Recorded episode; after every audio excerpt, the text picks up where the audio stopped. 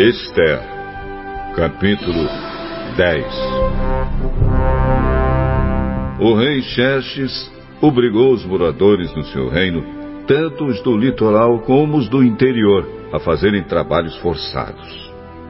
Todas as grandes e maravilhosas coisas que Xerxes fez, e também a história completa de como colocou Mordecai num alto cargo do seu governo, tudo isso está escrito nos livros da história dos reis da Média e da Pérsia.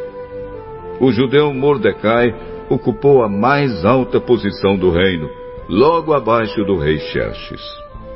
Mordecai era admirado e estimado por todos os judeus.